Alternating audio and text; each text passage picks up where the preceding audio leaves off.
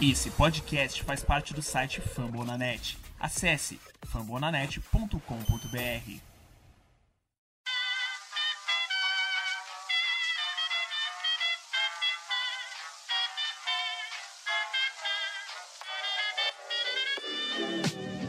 Mais uma rebatida forte. E ela tá fora daqui! Uau!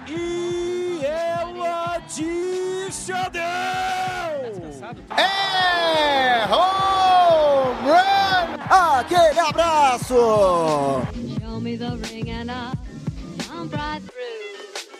Salve, salve, galera fã do beisebol! Está no ar mais um episódio do Rebatida Podcast, o seu encontro semanal para falar sobre a maior liga de beisebol do norte e do sul do mundo, a Major League Baseball. Eu me chamo Felipe Martins, sou a voz por trás do Soxcast, o arroba underline Soxcast no Twitter, sou o seu host para este episódio 122 e novamente, antes de a gente começar, eu trago mais uma atualização a respeito da saúde do nosso irmãozinho Augusto Edinger, o Guto, a atualização mais feliz de todas. Senhoras e senhores, o Guto está em casa. Graças a Deus, o pior ficou para trás, virou história. E breve, breve, se Deus permitir, o Guto tá aqui para contar como ele está. A gente não vai precisar mais atualizar, porque o próprio estará aqui para falar, mas é importante para você que ouve o Rebatida saber de tudo isso, porque oramos muito, mandamos muitas energias aí, enfim, desejos de melhora pro nosso amigo. Graças a Deus ele está bem, já tá conversando com a gente, já tá zoando aí os amigos por conta de futebol americano. Logo, logo o Guto está 100%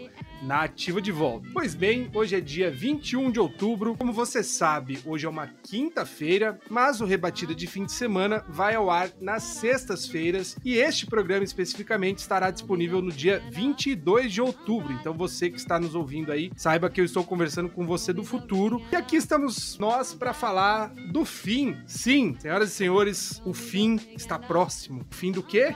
Exatamente, das finais das ligas americana e nacional. Em breve saberemos os dois concorrentes ao título da Major League Baseball que disputarão a World Series. E para tratar de tudo isso, eu não estou sozinho. Hoje estão comigo os meus queridos companheiros, agora sim de sempre. Dário Neto, seja muito bem-vindo, Dário. Boa noite, Felipe Martins. Boa noite, Natan. Boa noite, Vitor Salviano. A você que está nos ouvindo, um bom dia, boa tarde, boa noite. Mais uma vez, um prazer muito grande fazer parte da, da equipe do, do Rebatida aqui para falarmos da, das finais, né? Quase acabando já, a Liga Americana e da Liga Nacional. E tem muito, muito conteúdo legal, muita polêmica aí pra gente tratar que aconteceu durante essa semana aí. Além de Dário Neto, também estão os dois rapazes da Califórnia, Victor Salviano. Seja bem-vindo, Victor. Bom dia, boa tarde, boa noite, boa madrugada, queridos ouvintes, né? Rebatida Podcast. E boa noite para Felipe Martins, Dário, Natan. Sempre um prazer estar na companhia de vocês pra gente falar de beisebol, né? Agora que já está bem na pontinha do funil, as coisas já estão praticamente encaminhadas, mas tem uma coisa que o beisebol ensinou pra gente é que não tem nada definido até que realmente as coisas estejam definidas. É um prazer estar participando de mais um programa. Só complementando o que você falou, Felipe, agradecer, né, para os nossos ouvintes que rezaram, que mandaram boas energias aí pro Guto, né? Deu tudo certo. Obrigado você que, que conseguiu ajudar a gente também com sua oração, que tirou um tempinho da sua, da sua rotina para mandar essa força pro nosso amigo. Então quero aqui deixar o meu obrigado a você também. Muito bem, e além do Victor, também está aqui o homem que mais vai secar um time nesta noite, Nathan Pires. Seja bem-vindo, meu caro. Valeu, Filipão, Dário e Vitor Salviano. Só queria, antes de me apresentar aqui, eu queria salientar a falta de respeito do Dário comigo. Ele abriu o programa falando Felipe Martins, Vitor Salviano, mas quando chegou no meu nome, ele não falou Nathan Pires, ele falou só Nathan. Dário, você é um canalha, respeite minha família. Viu? Mas, no mais, um bom dia, uma boa tarde, uma boa noite, a menos que você torça pro Dodgers. Senão, eu quero que você se lasque e fique triste. Mas, depois que acabar, a gente vai rir e ver o título do Astro juntos. Deus queira que não, mas enfim, antes de começarmos, eu te convido para aumentar o som, curtir com a gente, relaxa aí, porque já está começando o podcast sobre beisebol, como você sabe, mais recomendado em língua portuguesa do Spotify, o nosso querido Rebatida Podcast. Então vamos que vamos, porque com trabalhos técnicos da nossa querida e inexorável Luke Zanganelli e a incrível e impecável gerência de Danilo Batista, o Rebatido está no ar.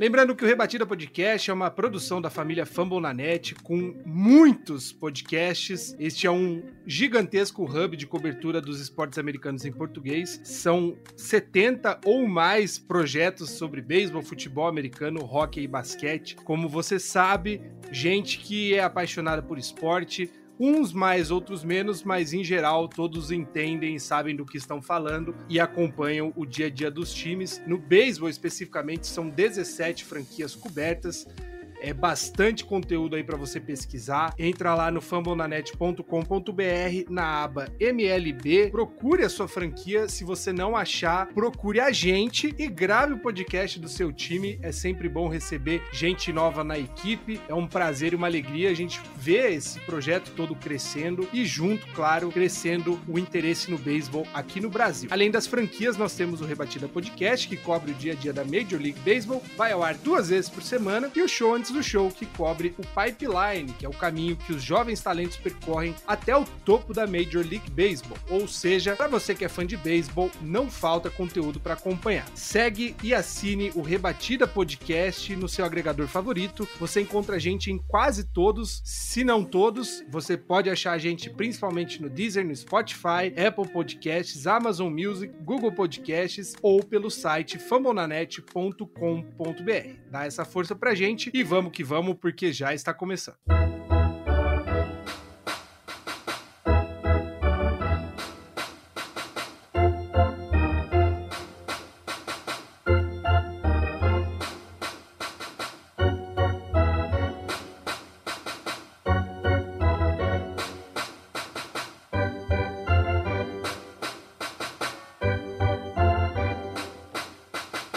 Bem, senhores, a gente, como disse lá no início, hoje falaremos só do fim, fim dos tempos de 2021 da temporada. A temporada, na verdade, já acabou, a gente tá caminhando aí para os últimos atos dos playoffs também. Hoje, quinta-feira, nós temos a chance de ter o primeiro classificado para o World Series e amanhã, possivelmente também, poderemos saber o primeiro ou talvez o segundo classificado para a World Series pela outra liga. Hoje falaremos das finais da Liga Americana e Nacional, dividido aí nos blocos. Neste primeiro bloco falaremos especificamente da final da Liga Americana, no segundo bloco falaremos da final da Liga Nacional. Os previews aí da World Series vão ao ar depois do domingo, com a equipe do final de semana, porque aí sim teremos a definição sobre quem são as duas equipes que farão a World Series 2021. Lembrando que a final da Liga Americana está sendo disputada entre Boston Red Sox e Houston Astros e a final da Liga Nacional entre Atlanta Braves e Los Angeles Dodgers. Então, falando da primeira liga, né, da Liga Americana, temos aí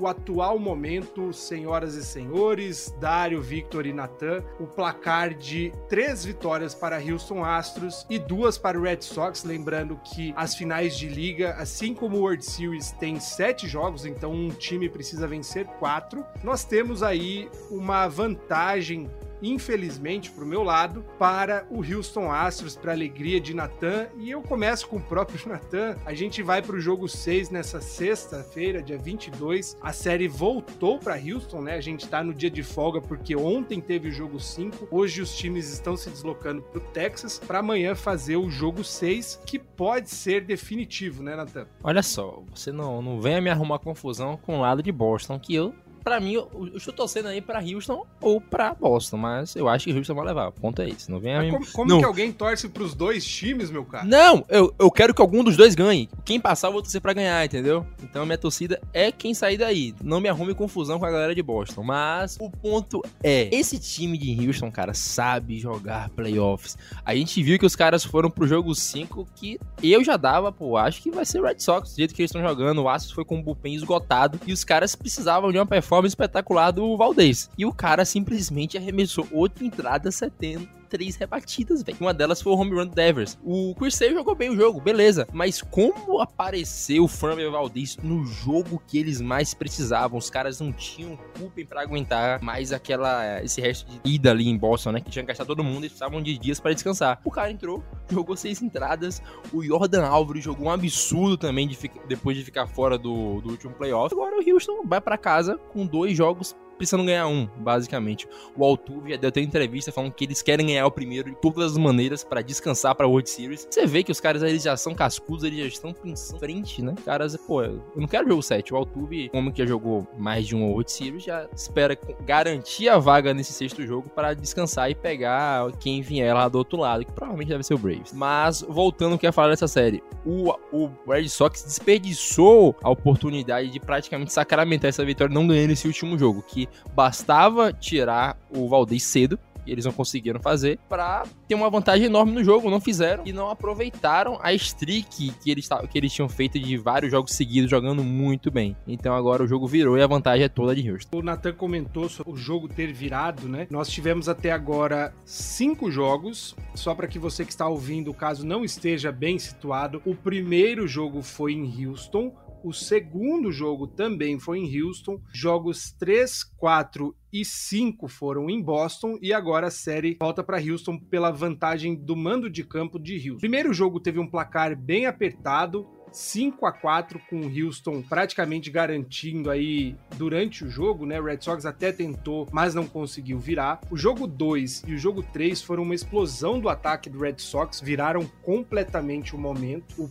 jogo 2 terminou 9 a 5 para Boston e o jogo 3 foi uma outra explosão, 12 a 3 para Boston. A partir do jogo 4, Houston tem uma virada aí num momento bastante controverso, a gente até vai falar sobre isso. O jogo 5 Houston não tomou conhecimento do Red Sox, 9 a 1 para o time do Texas e agora a série volta para Houston com Astros precisando ganhar apenas um dos dois próximos jogos jogando em casa, Dário. Será que dá para o Red Sox? A gente comentou, né, fora do ar, a dificuldade que seria, né? A chave naturalmente seria o Red Sox não ter perdido dois jogos em casa, né? Infelizmente perdeu e acabou a toda a questão da, do mando de campo quebrado que o Red Sox teve em relação ao Houston Astros, o, o, Astros foi lá e devolveu, né? Foi em Boston e ganhou dois jogos, acabou com a vantagem do Red Sox em casa.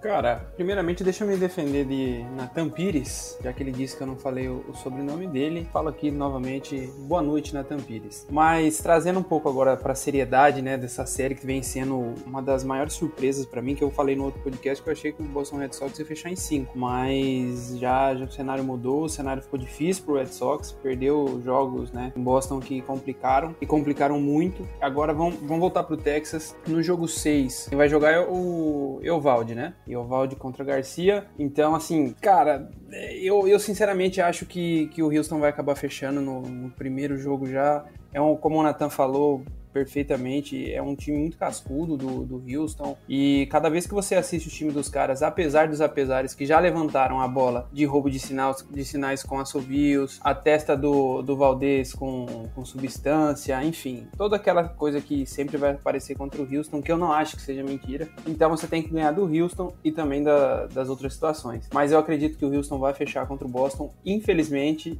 E eu vou te falar uma coisa, Felipe. É muito provável que, que a torcida do Natan essa torcida é, múltipla aí dele se concretize e o Houston acabe levando a World Series, cara, porque é um time muito chato de jogar contra. Um jogo cara, os caras tomam uma diferença gigante de corridas e no outro aplicam uma diferença gigante de corridas. Então, assim, não é um time que se abala quando perde de muito, né? Pra mim, vai fechar e vai fechar no, em seis jogos o, o Houston Astros. É, a gente fala sobre isso durante a temporada. Em geral, os times da Liga Americana levam um pouco de vantagem aos da Liga Nacional, né? Não desmerecendo, claro, mas eventualmente uma série entre Red Sox e Braves na, na World Series entraria com uma vantagem esmagadora para o Red Sox. Acho que os times se enfrentaram quatro ou cinco vezes durante a temporada. O Red Sox, se não ganhou todas, perdeu só uma. Eu acho que ganhou todas. O patamar é outro, né? É claro que chegando a hora e a gente vê, né, Victor, o que de fato esperar, porque como você falou, o beisebol ensina a gente, né, que o jogo é jogado no campo, mas enfim, a gente antes de falar de fato de possibilidades de World Series, ainda falando sobre a LCS, os torcedores do Red Sox têm reclamado muito, não só, né, como o, o Neto falou, o Dário comentou sobre essa questão aí de já denunciarem essas induções aí de que o Astros estaria novamente roubando sinais, mas no jogo 4 especificamente, nem precisou porque o próprio juiz aí o árbitro Las Dias, um maldito, as, acabou estragando toda toda a construção que o Red Sox estava fazendo. Aliás, um jogo que estava muito bom. Os dois bullpens segurando o resultado aí. O jogo dava 2 a 1 um, até praticamente a oitava entrada. E o jogo na oitava entrada, o Whitlock cede home run. Houston empata. E aí, no fim do jogo, uma chamada extremamente bizarra e controversa faz um jogo que estava 2 a 2 terminar 9 a 2 Victor Salviano Las Dias teve oficialmente a pior atuação em chamadas de strike bola da pós-temporada com 21 ou 23 chamadas erradas. É, a gente tá sujeito a isso, né? Os caras são humanos, é. Costumo falar, os caras erram porque são ruins, cara. Não é porque quer prejudicar um time ou outro. É igual o árbitro de futebol, né? Aí o pessoal fala, ah, mas tem que estabilizar a zona eletrônica, né? Mas a gente viu também que já deu confusão jogo de, de liga menor que, que fizeram também lá no, no treino do Debex. Agora eu esqueci o outro time, é o mesmo. E o, acho que é o Colorado Rocks. Porque a zona eletrônica a, a zona de strike é menor, né? E aí os pitches estavam sofrendo pra caramba, então. isso que era um jogo de sete entradas. Então, cara, para agradar todo mundo, meu amigo, é, é, é, o famoso nem Cristo agradou todo mundo, né? Então, quem, quem dirá Empire, zona eletrônica, seja lá o que for. Eu acho que a gente comprovar algo de cara está sendo maldoso e etc. é mais complicado. Mas faz parte do jogo. A gente lamenta porque numa pós-temporada, querendo ou não, prejudica, né? Prejudica todo o trabalho que foi desenvolvido durante o ano. Mas é isso. Agora, o, o que eu quero falar sobre essa final da Liga Americana é alguns pontos. Primeiro, do Houston Astros, né? No último programa eu fiz questão de destacar isso. Pô, beleza, teve o roubo de sinais, isso, aquilo. Agora, é claro que a, a Petia vai ficar, né? Pô, será que eles estão ganhando por quê? Porque são bons ou porque estão fazendo alguma coisa também que pode estar induzindo, que, tá, que teve uma. que atualizaram né, a forma de, de roubar sinais. Cara, o time do, o time do, do Astros é bom, velho. Bom, trabalho lá foi, foi muito bem feito. Então a gente tem que enaltecer isso, né? Ainda mais porque a gente precisa analisar o contexto como todo, né? Não só por um lado do, de torcedor, de tudo. Eu procuro pensar assim: os caras são bons, perderam os jogadores, conseguiram manter o nível, perderam o treinador, perderam o GM que fez todo esse processo, né? Eles foram punidos, não perdeu o título nem nada, mas eu não vejo que era para perder o título porque eles mereceram ser campeões. Eles não foram campeões apenas apenas por, pela, pela questão do roubo de sinais, né? Porque a torcida do Dodgers dá a entender isso, que eles perderam por causa do roubo de sinais. É aquilo que eu costumo brincar, né? O Dodgers nunca perde por mérito deles, ou por, por mérito do adversário, né? Sempre é alguma coisa, ou é o umpire, ou é roubo de sinal, ou é alguma coisa. Nunca é porque o outro time foi melhor. Mas isso a, a gente vai pontuar daqui a pouco. Sobre o Red Sox, eu quero, independente de o um time ir para a Série Mundial ou não, eu quero deixar aqui uma, uma palavra de acalento à torcida do Red Sox e também estendo isso à torcida do São Francisco Giants, do nosso querido Nathan. Vocês têm que ter orgulho do time de vocês pelo que fizeram nesse ano, mesmo indo ou caindo agora pro, pro Astros, porque ninguém dava nada para vocês, eu acredito que nem mesmo vocês acreditavam tanto no time. Não, uma coisa é o torcedor pensar, pô, talvez dá, dá pra gente beliscar um wild card, mas outra coisa é você começar o ano e falar, pô, esse ano a gente vai. Eu falo isso por experiência própria. Eu acreditava que o Padres ia para os playoffs, não foi. Vocês têm que se orgulhar muito desse time, cara, porque vocês surpreenderam entenderam, calaram a boca de muita gente, inclusive aqui do, do Rebatida, né? Tanto do, da nossa equipe quanto da, da, da, equipe do final de semana. Então, primeiro ponto, se orgulhem do time de vocês, cara. Vocês fizeram um baita ano e estão de parabéns. Tem que bater palma, agradecer o Cora, agradecer os jogadores e tudo. Eu tô falando isso não desacreditando que vocês não possam passar, mas é porque no outro programa a gente já vai estar falando da World Series, né? Então, caso vocês caiam, fica esse meu, meu essa palavra animadora para vocês. Outra coisa coisa também. No último programa eu retratei a questão da experiência, né? Que eu vi o time do Red Sox mais experiente do que o do Houston Astros, né? Por isso que eu ainda não descarto o Red Sox conseguir ir para a Série Mundial. Está difícil? É claro que está difícil. Vai, como o Felipe Martins falou aqui em off, né, antes da gente começar o programa, vai precisar vencer as duas partidas para poder ir, né? Então, cara, dá. O, o, próprio Red Sox já, já reverteu uma, uma diferença maior e contra o rival. Agora é difícil? É claro que é difícil, mas é um time experiente, é um time que já provou nessa pós-temporada que é capaz disso, soube ter resiliência, soube tirar, extrair, né? Pensar com calma, não jogar. Um exemplo, a gente vê aquela série contra o Yankees, a gente vê a série contra o Tampa Bay Rays, é claro que o cenário era outro, mas eu, eu, eu acho que tem chances, não, não é para se desesperar. Ainda mais com o Elvalde lançando, cara, eu acho que é capaz de vocês ganharem essa partida. Agora o outro jogo aí já fica um pouco mais complicado, né? Mas tem toda a mística, a gente fica fazendo essa brincadeira, né? Que é time que tem camisa, mas o Red Sox é um time, é um time grande, é um time que, que tem esse, é, que sabe usar essa magia, né, do beisebol. Eu queria lamentar pelo jogo, o jogo de ontem, né, de dia 20 do 10, quarta-feira, cara, você tomar de 9 a 1 em casa, na magia que vinha tendo Fenway Park, cara, a torcida jogando junto, isso mostra que o time do, do, do Houston Astros também é um time forte, né? Porque chegou e se impôs na casa do adversário. Eu queria destacar destacar essas duas, essas duas coisas que eu trouxe, né? Tanto do Astros, que é um time forte, que a gente pode levantar, sempre vai ter essa suspeita de que estão conseguindo alguma coisa por, por outra. Ah, porque atualizaram o sistema de, de roubo de sinais e não sei o que, mas cara, o time dos caras são fortes, velho. Pronto, acabou. E para encerrar sobre o Astros, não sei por que, que vocês reclamam tanto que o Dario reclama, ah, o time é forte, sendo que o meu Detroit Tigers foi lá e varreu os caras durante a temporada regular. Como diriam os conterrâneos lá do nosso querido amigo Guto, não tá morto quem peleia, né? Então o Red Sox tá longe de tá morto. São duas partidas que eles podem muito bem ganhar. Os caras já viraram 3 0 em playoffs. A única franquia da história a fazer isso. Mas o que eu queria comentar são sobre os umpires, cara. Eu tô horrorizado. Eu nunca vi atuações tão ruins de juízes. E não, não é só um jogo. Dodgers e Giants foi horroroso. Todas as séries até agora, a gente não tem um consenso que os umpires estão jogando tão, tão bem, cara. Então, isso tá muito, muito preocupante. É chegar na World Series assim, todo mundo tendo que reclamar dos umpires o Pose até deu uma entrevista no meio da temporada, não chegou a ser nos playoffs, de um jogo que a gente foi totalmente garfado contra os Dodgers. Ele falou, cara, é por essas e outras que as pessoas pedem a zona de strike eletrônica. Então a liga tem que ver. Ou você treina melhor os caras aí, ou faz alguma coisa para melhorar, porque não dá para ter outra pós-temporada com um Pyre tão ruim assim, porque é preocupante. E outra coisa, Nathan, gravamos um Padrescast mais ou menos em agosto. E o Henrique Porto foi atrás do salário, dos benefícios que os caras têm, os umpires têm. Eles ganham uma nota para ser árbitro ali. Tem a academia própria deles, dos umpires da MLB. Os caras têm férias durante a temporada regular, acho que é de duas semanas.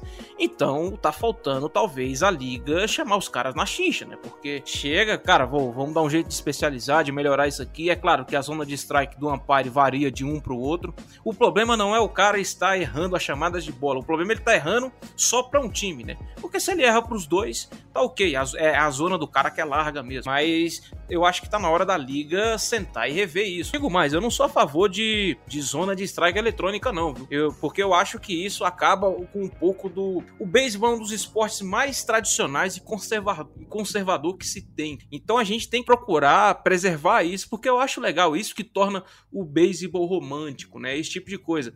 Mas se permanecer do jeito que tá esses erros de, dos umpires, aí tudo bem, você instala a zona eletrônica e, e beleza. Mas caso contrário, cara, dá um jeito de preparar os caras melhor, ou rejuvenesce, né? A gente percebe que é muito cara antigo, coroa, que é árbitro. Então eu acho que a liga tem que primeiro tentar fazer o ajuste ali pontualmente, porque são seres, são seres humanos, vai perder o emprego e tudo, e a gente tem que pensar nisso também, né? Não é só a questão de, de, de jogador e das franquias. Então, eu também sou, eu não sou a favor da zona de strike eletrônica, eu gosto do umpire ali atrás, só que, pô, você não só as marcações de strike, como você falou, até a própria checagem de swing, cara. A gente teve um jogo no meio da temporada, Giant Dodgers, que foi decidido por conta disso, favorecendo a gente, e a jogada que decidiu uma série de cinco jogos, um jogo que foi decidido por uma corrida, foi uma checagem de swing errada. Então, eu não vou falar que por isso que o Giants perdeu, mas os umpires estão influenciando diretamente nos resultados nessa pós-temporada. É, fica até uma dica aqui pra liga. Os companheiros até podem entrar no debate e falar até melhor do que eu, porque eu não acompanho muito NFL nem, nem NBA profundamente. Mas parece que todas as jogadas a partir de um certo tempo ela é revisada, né? Então, quem sabe assim, tipo, ah, a partir da bola de eliminação aqui, do, a contagem tá 3-2 ou tá 0-2, a partir do momento que é o strikeout para eliminar, aí você confere se foi bal, se foi fora. Então, tipo assim, eu acho que tem margem para a liga poder aperfeiçoar, melhorar isso, né? Não necessariamente necessariamente substitui o cara, não, tira o cara daqui, põe a máquina que vamos resolver o problema. Eu acho que não é por aí, não é muito bem por aí, não. Pra mim, qualquer máquina, até o meu micro-ondas, enxergaria melhor os strikes do que Las Dias. O que esse cara fez é um desrespeito ao esporte. Eu concordo, eu não acho que um time perde por uma má atuação do, do juiz. Pelo contrário, eu acho que o Red Sox ainda mais nesse jogo, né? Pra, antes da gente avançar para o próximo bloco, o Red Sox teve quatro rebatidas em oito entradas. Para um time que anotou 12 corridas na noite anterior, é nada. Agora, o que acontece é desestabilização emocional e psicológica de um time num momento decisivo como playoffs. Ah, o meu problema com a liga é saber que um cara desse é passível desse tipo de erro, porque Las Dias não é o novato ele já foi eleito aí nessas votações de internet o terceiro pior árbitro, perdendo aí para Angel Hernandez e outro, que eu não lembro o nome. Ou seja, a, personalidade desse cara é conhecida, todo mundo sabe que ele é ruim. Colocar esse cara num jogo decisivo, não pode. Esse tipo de, de decisão da liga é o que faz as pessoas questionarem. É, a única coisa que de fato é arbitrária do esporte, que é você ter um juiz chamando um detalhe, né? É um detalhe. O swing do, do jogador, se ele foi ou não, é arbitrário, é o entendimento do juiz em muitos casos e a zona de strike, que é totalmente imaginária, né? Embora tenha as delimitações, você ter um juiz dizendo se a bola foi dentro ou fora. Rapaz, esse cara errou 20 e poucas chamadas. Num jogo que se teve 200 arremessos, foi muito. 10% das chamadas ele chamou errado, é um índice muito alto para um esporte que é decidido no detalhe. Então não é querer jogar a culpa da derrota do Red Sox nas costas de um cara desse, né, Vic? Mas sim, esse cara errou e o Red Sox foi sim prejudicado por essa por uma chamada. A contagem tava em dois strikes com gente do Astros em base. Se aquela bola que foi na zona é strike, a entrada termina ali, o Red Sox ia pro ataque com chance de vencer se anotasse uma corrida, porque já era quase fim, quase não, era fim do jogo, já tinha já tava na nona entrada. A partir daquela chamada errada, o jogo vai para 9 a 2. Então foi um erro realmente grotesco, Victor Salviano. Você pode não concordar comigo, mas pelo amor de Deus, coloque uma lâmpada na frente, atrás né, do catcher, mas não coloque Las Dias. Não, concordo com você. Eu quero fazer só um adendo, né? Tem aí o Empire Scores, né? Que é, que é um perfil que o pessoal divulga, né? A porcentagem de consistência do árbitro e tudo, as chamadas. Por que, que a liga não utiliza isso e não escala os melhores árbitros pra pós-temporada, né? Premia os caras, pô, você foi bom, foi bem durante a temporada regular, pô, é você que vai, que vai comandar aqui o espetáculo, né? Como é pós-temporada, estão os melhores, também tem que estar apitando os melhores. Você não pode colocar um árbitro pé de rato aqui para apitar um jogo desse, né? Então, assim, eu concordo com você, Felipe. E é isso mesmo, cara. Talvez pode não influenciar um jogo ou outro. Ah, perdeu por causa disso. Ou então perdeu porque tava roubando sinal. Não, perdeu, perdeu. Mas eu concordo com o que você falou, Felipe. Acaba desestabilizando o time, né? Um próprio exemplo disso aconteceu com o Padres, né? Aquele jogo que o Tatis, com o Manny Machado chamou o Tatis na chincha. O Tatis estava achando que estava sendo prejudicado pelas, pelas tomadas de decisão errada do umpire, né? Então isso, querendo ou não, mexe com o psicológico do, do jogador também e pode acabar atrapalhando o time, né? Uma coisa que eu queria pontuar também é que vocês, claro, são muito mais experientes dentro do beisebol que eu, mas uma coisa que eu venho observando é que a galera tá passando a reclamar muito mais, né? até os próprios jogadores reclamando muito mais com os umpires, sendo que o beisebol ele te proporciona, por exemplo, agora nas finais das ligas, ele te proporciona sete jogos, né? Não acredito que em sete jogos um time vai ser prejudicado pela arbitragem. Então, se você tá, tá percebendo que seu time tá tomando um sufoco danado, né? E tá com chamadas duvidosas ali, beleza, é seu direito reclamar, mas eu acho que, independente do time que seja, pode ser o meu White Sox, o Red Sox do Felipe, o Padres, o, o Giants, anywhere, onde for, se o time tá tomando muita pressão, cara, não é só culpa do umpire, né? Tem que fazer uma, uma reflexão aí também do que você está errando. E não adianta também, como a gente sempre fala, colocar a culpa no roubo de sinais do Astros, os umpires da vida, porque o time ganha, mas ele não ganha. Aliás, o time ganha e ganha apesar de, né? Claro que, pelo menos o torcedor do Dodgers, que o Dodgers sempre perde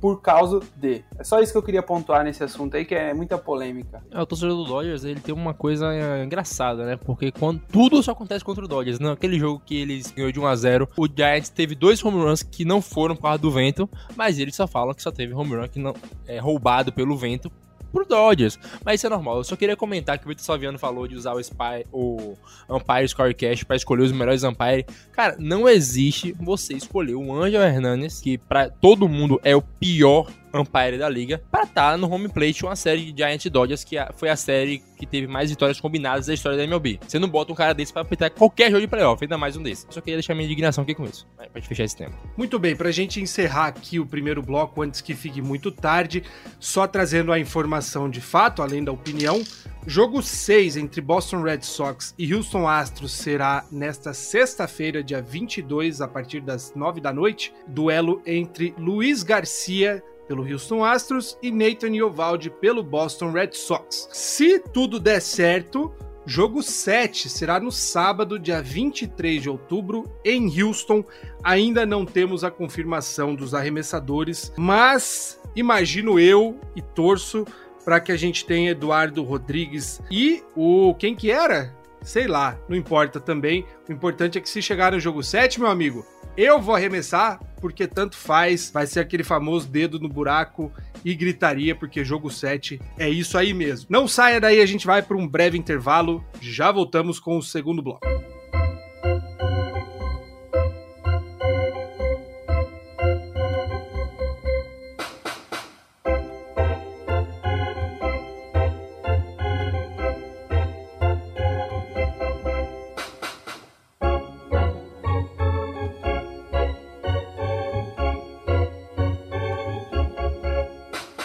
Pois bem, senhores, falamos aí da final da Liga Americana, mas é importante também falarmos neste bloco da final da Liga Nacional. Essa tá mais manjada ainda, né, gente? Eu vou deixar até o Nathan começar, ele que falou aí da torcida do Dodgers, né? Que vão provavelmente vão achar desculpa.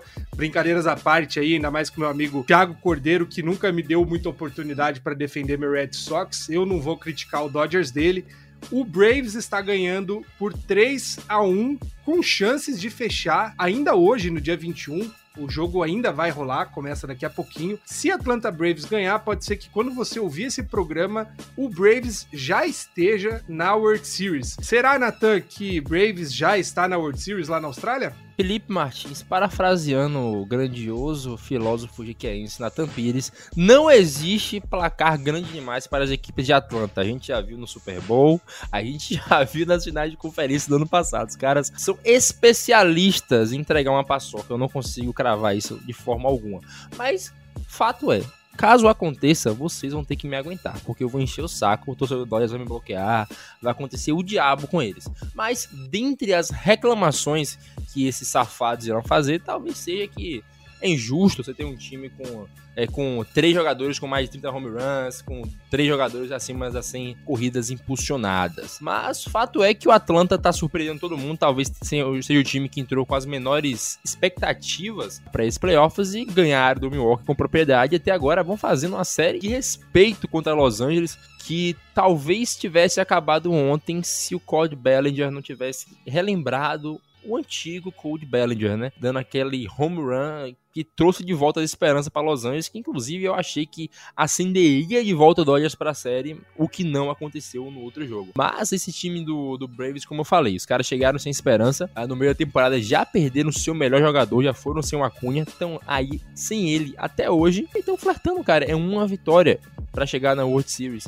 Eu não creio que eles vão, pelo segundo ano consecutivo, tomar uma viada de 3 a 1 porque esse time, em séries tão apertadas como são as séries da Conferência Nacional, que pode ser decidida em qualquer rebatida, você tem uma lineup com Alce Riley, uh, o Soler, Freeman. Cara, é muito jogador bom. Tem o Jock Peterson, que ama jogar em outubro e tá movido a leis do ex. Então, qualquer rebatida ganha um jogo, você tem uma lineup dessa. Eu acho que o Braves não vai entregar ainda mais voltando para casa, caso não ganhe hoje. Então, o Braves você tem muito jogo para tentar ganhar apenas um e eu acho que é isso aí, vai dar eles. É impossível, né, até que os caras consigam entregar mais um ano a mesma vantagem contra o mesmo time. Seria assim algo surreal, semelhante ao que aconteceu no, no Super Bowl com o Falcons e o Patriots. Mas o, eu acredito que o Atlanta vai fechar, independente se for hoje ou no próximo jogo, porque é um time que tá sendo mais consistente, cara. Aquele jogo que ele acabou, que eles acabaram perdendo, né, pro, pro Dodgers, eles abriram uma,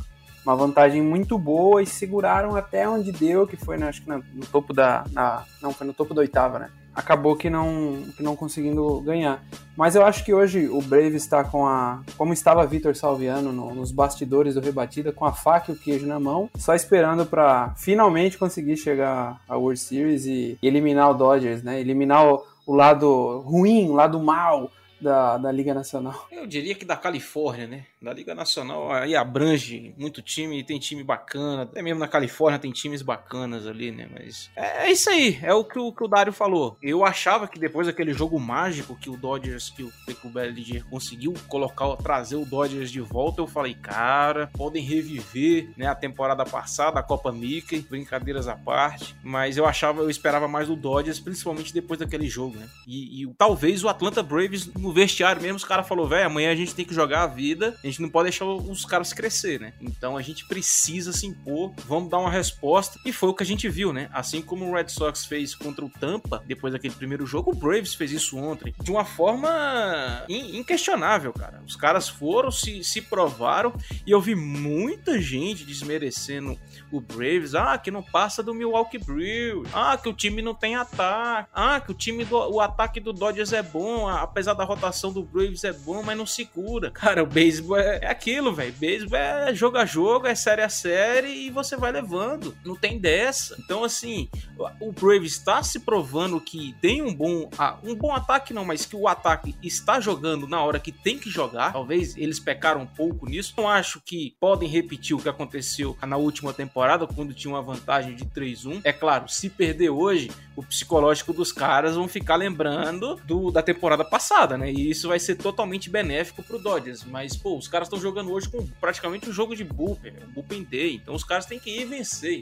Não, não tem dessa. Então, assim, a, a, gente tem que procurar extrair o máximo de talento que a gente enxerga no time, né? Pô, a rotação do Braves tem bons nomes, o próprio bullpen, o próprio ataque é um ataque que não é de se jogar fora. O Natan foi, foi cirúrgico no que ele falou. Pô, os caras perderam o Ronald Acunha Jr., velho, que é um dos principais jogadores da liga, não só do Braves. Depois teve a questão do Marcel Ozuna, que teve que ser afastado. E aí o, o tem que tirar o chapéu pro general manager deles, que foram lá, trouxeram o Duval, trouxeram o Rosário, os caras reconstruíram um campo externo, trouxeram o Jock Peterson. Então, assim, é isso que a gente tem que ver, é isso que é o trabalho do beisebol, né? Que a gente tem que elogiar. Para se ter uma ideia, o Ed Rosário está 10 de 17 até o jogo de hoje. Cara, isso é muito, isso é um absurdo, velho. Com dois home runs e seis corridas impulsionadas. Meu amigo, os caras estão cara jogando fino, mas é aquilo. Não é que o, o Braves está classificado, o, o Thiagão até lá no grupo do Debatida tá, tá desanimado, não sei se ele tá tentando uma zica reversa ou não, mas cara, a gente tá falando do Dodgers. O Dodgers tem o linear mais poderoso da MLB, é a maior folha salarial da liga, é o melhor time da liga. Se você parar para pensar o conjunto, é o melhor, tanto rotação quanto linear. Então é um time que tem total condição de reverter isso, né? Ano passado já fez isso. Mas é claro que a vantagem também está muito boa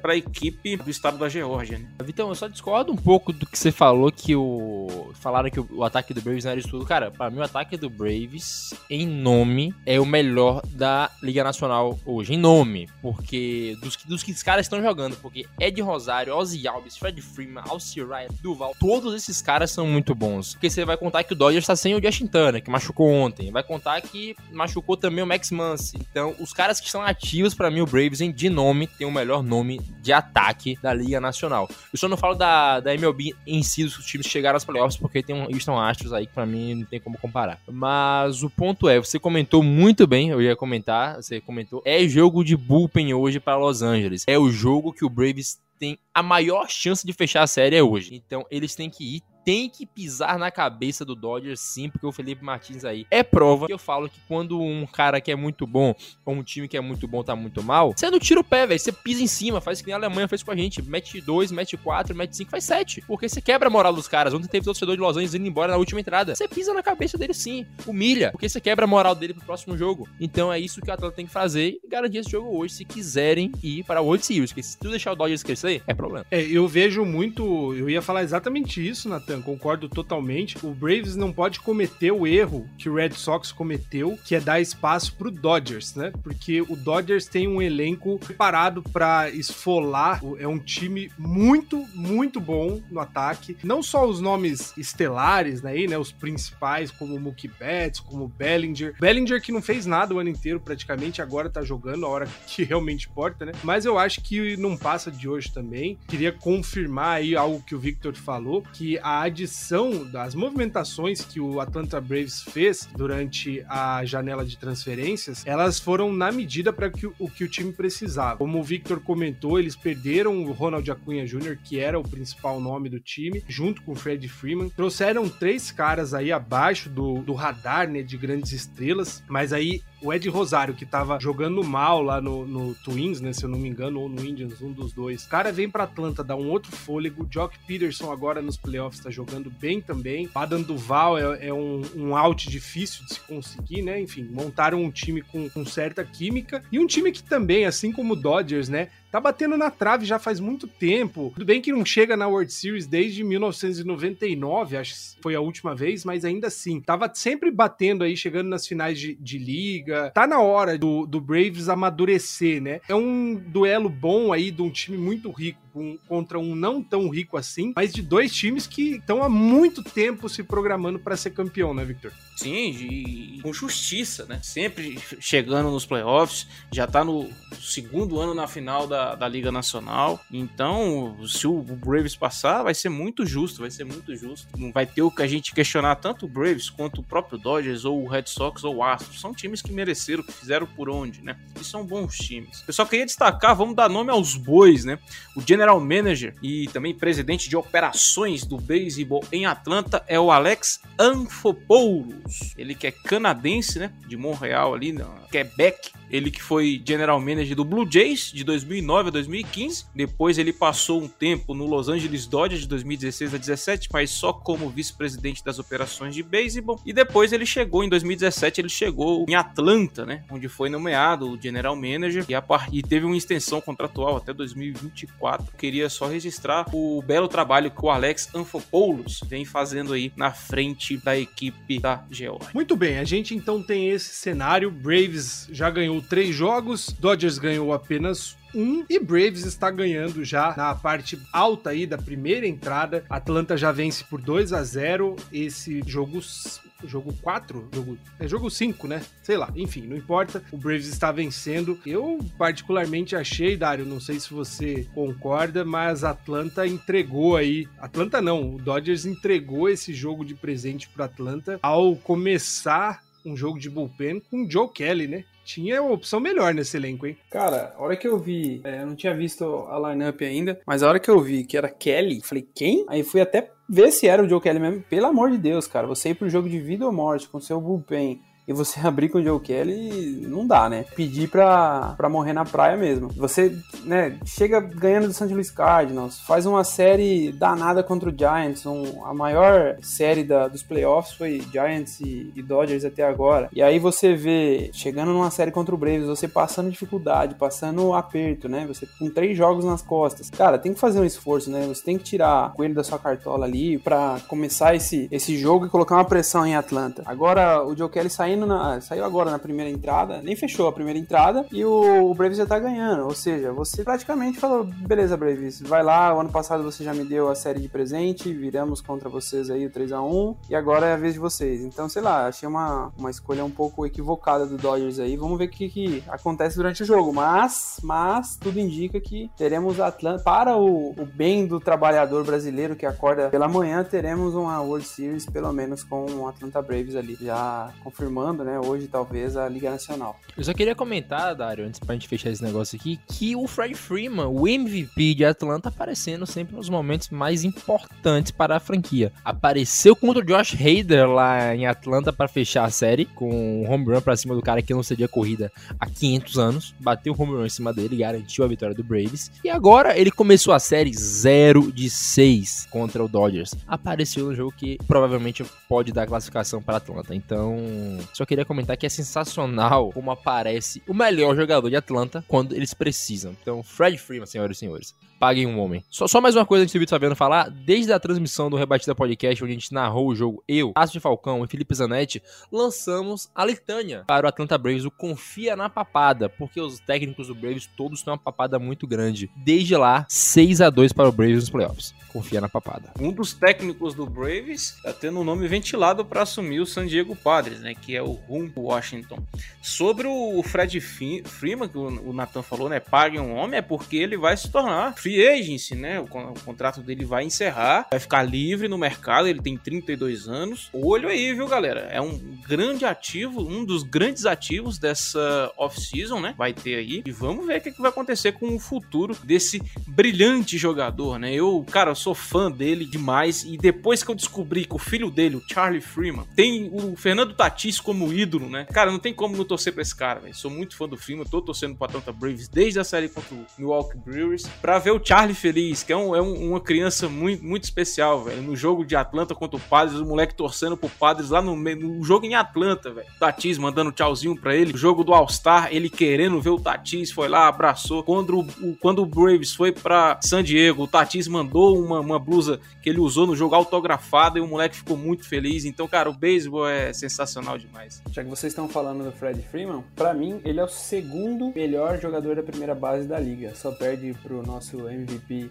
Brandon Pablo Sandoval. Concordo. É, eu não concordo, não. Eu acho que o Freeman é o primeiro. Eu sou fanzaço desse cara. Eu acho que ele já tá na liga faz um bom tempo aí, marcando época. É o grande nome de Atlanta. Não desmerecendo, claro, o José Abreu, mas que Fred Freeman faz comandando essa equipe, né? Antes de surgir o Ronald Acuna Jr., o Freeman já reinava lá em Atlanta. E, enfim, é esse cara que vai, vai vir pra off-season, como o pessoal falou aí custando caro, seja lá quem for que vá pagar esse homem. Se ele quiser vir ser feliz em Boston, por favor, Fred Freeman, você é bem-vindo para furar o paredão, o Fenway Park. Antes do Nathan falar, só trazendo um sumário aí da, da série até agora, né? A gente comentou da Liga Americana. A Liga Nacional está da seguinte maneira: o jogo 1 foi em Atlanta, placar de 3 a 2 para o Atlanta Braves. Jogo 2 também em Atlanta, 5 a 4 para o Atlanta Braves. A série foi para Los Angeles. O jogo 3 foi 6 a 5 para o Los Angeles Dodgers. E o jogo 4, 9 a 2 para o Atlanta Braves. A gente viu aí que os dois últimos jogos, né? Ontem, tanto Braves quanto Red Sox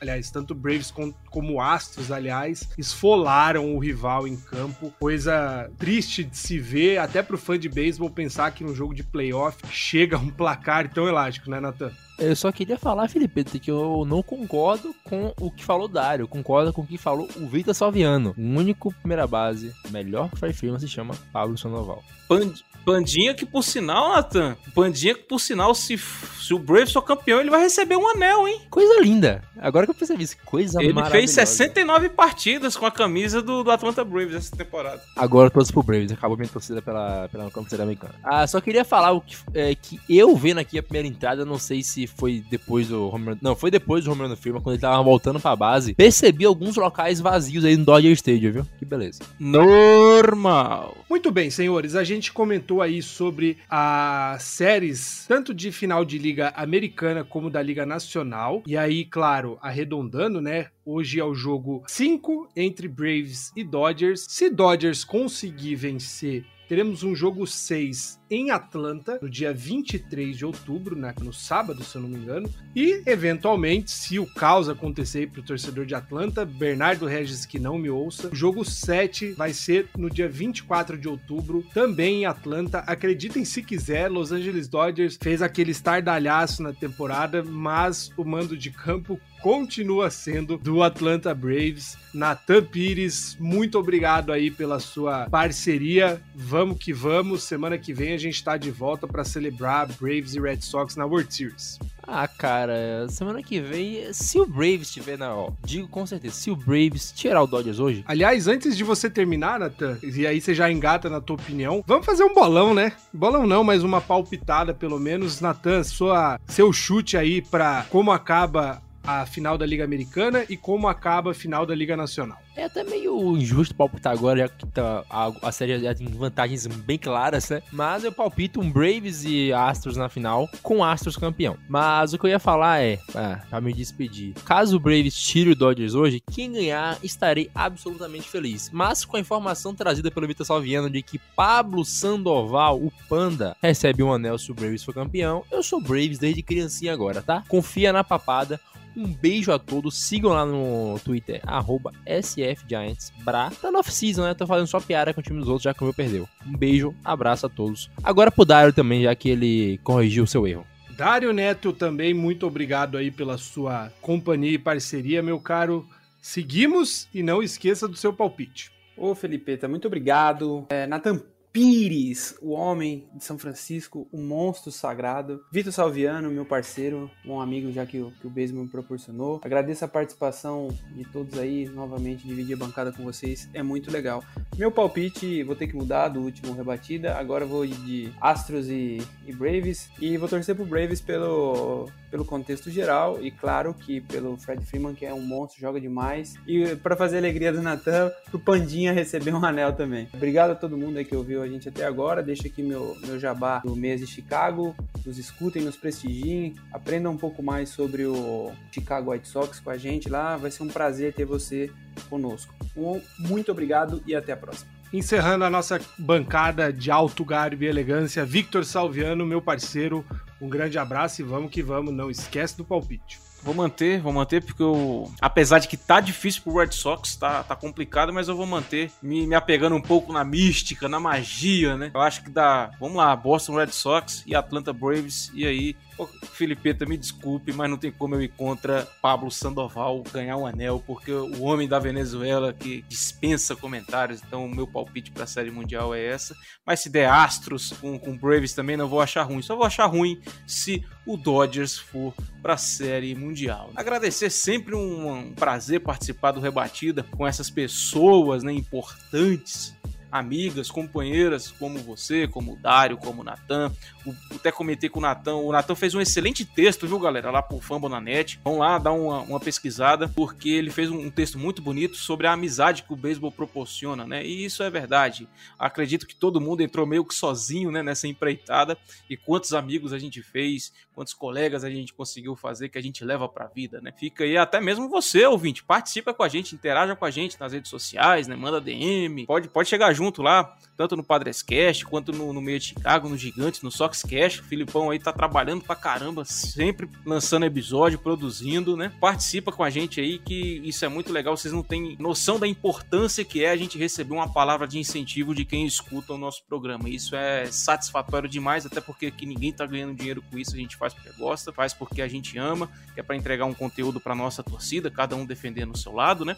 Então, deixa pelo menos esse incentivo moral aí pra gente, né? Como diria Rita Cadillac, é bom para o moral. Um abraço a todos, até o próximo programa. Ah, e parabéns pro, pra rapaziada que tá editando o mês de Chicago aí, eu ouvi o último programa e botaram uma das minhas músicas prediletas no final do programa, que é Sweet Home Chicago. Um abraço. Queria comentar, Salviano, que é estranho você gostar tanto do Sandoval, mesmo após ele bater três home runs em um único jogo contra o nosso querido Detroit Tigers em uma World Series, né? Só sobre o texto que o Vitor Salviano falou, realmente dei uma lida lá, eu fiz especialmente pro Guto, mas vale a todos. Eu falei, eu cheguei sozinho no beisebol, ninguém queria ver. E se você não tiver amigos para ver o beisebol, cara, você vai arrumar vários, é um efeito colateral do jogo, como eu disse. No mais, um abraço, tchau. Só quero deixar o nome do editor nosso do mês de Chicago, que é um monstro mesmo, Salviano.